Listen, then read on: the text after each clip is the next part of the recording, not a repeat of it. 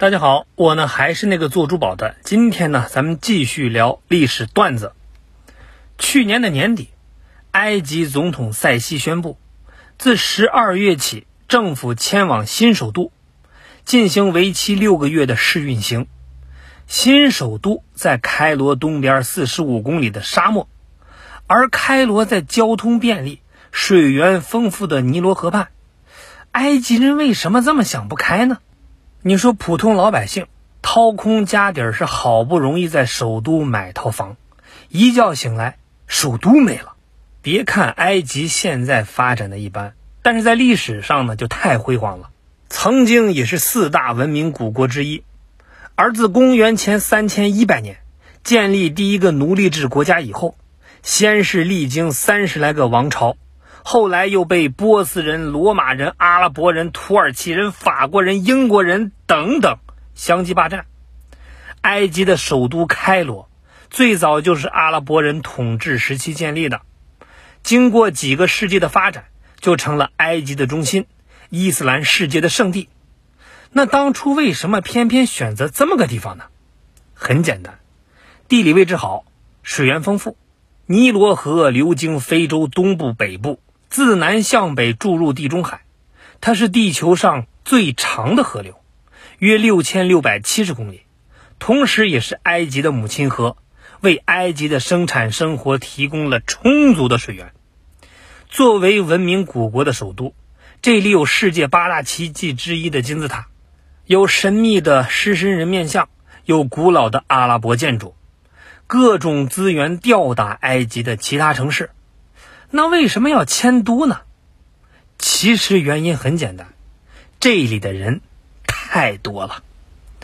开罗的面积啊只有上海的一半，人口却和上海差不多，目前已经超过两千万，占全国人口的五分之一。而开罗的宜居警戒线是八百万人。那一切呢，得从埃及建国的时候说起。一九五二年。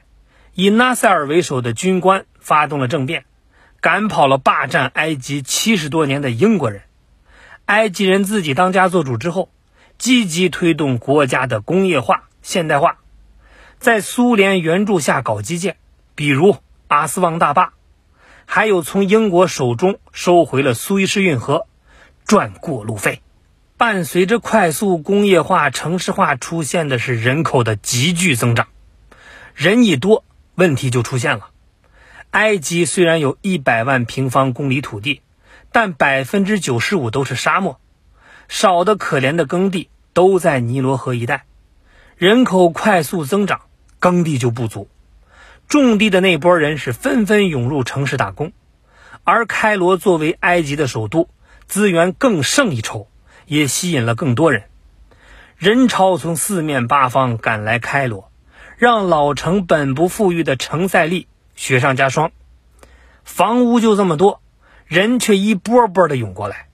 开罗本身历史建筑多，开发空间非常有限，后来没地儿住，只能挤在贫民窟。贫民窟嘛，顾名思义，除了人之外，什么都缺，一整个的就是脏乱差。据统计，开罗有一百多个规模不等的贫民窟。多分布在历史悠久、低矮破败的老城区，随意搭建住宅、乱接电线，那都是非常常见的事情。一些人甚至住进了死人城，其实呢，就是很久以前开罗有钱人的陵墓。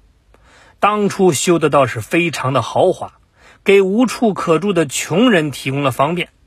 六平方公里的土地，最多的时候住了有数十万人，真的是地下躺着死人。地上住着穷人，人口的高度集中，不光没房住，还影响了社会稳定和交通。大家都挤在贫民窟，本身就不好管理，加上法律意识也没那么高，就容易出现恶性社会事件。交通呢，也不用说了，路上的驴车、汽车、行人、小贩齐上阵，红绿灯、斑马线，交通规则简直就是形同虚设。眼看着开罗从城市之母变成城市之痛，埃及人的心里他也着急呀。他们也不是没想过办法。早在1976年，总统萨达特就模仿美国，打造了一系列的卫星城。然而，效果嘛，也就一般般。埃及在开罗周边建卫星城有三十几年的时间，近的几公里，远的几十公里。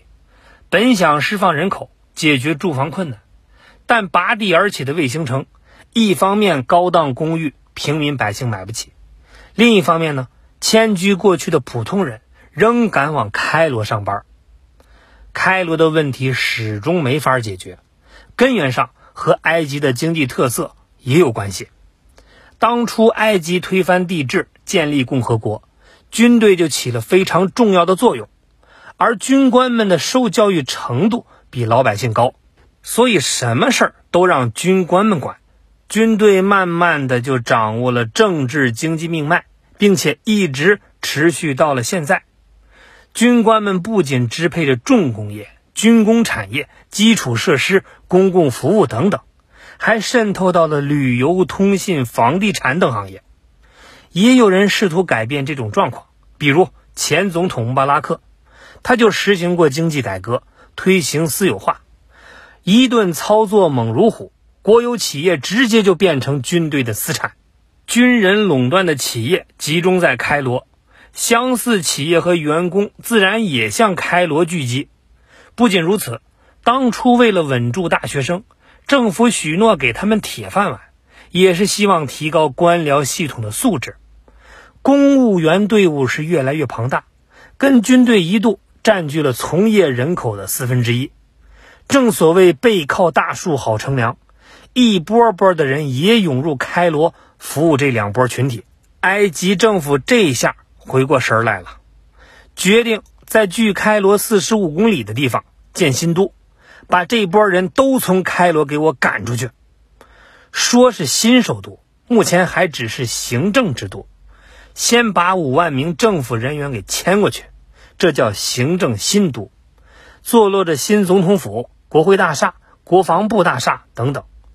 但要说最醒目的，中央商务区必须有姓名，二十座大厦，一百七十万平方米。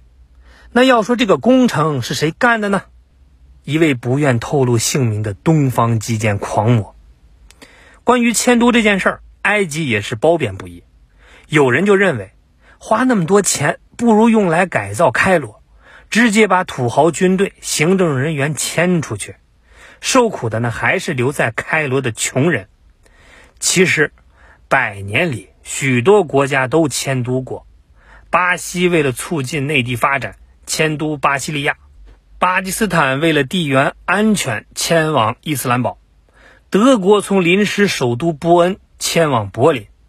至于埃及这次的迁都成果如何？各位还是拭目以待吧。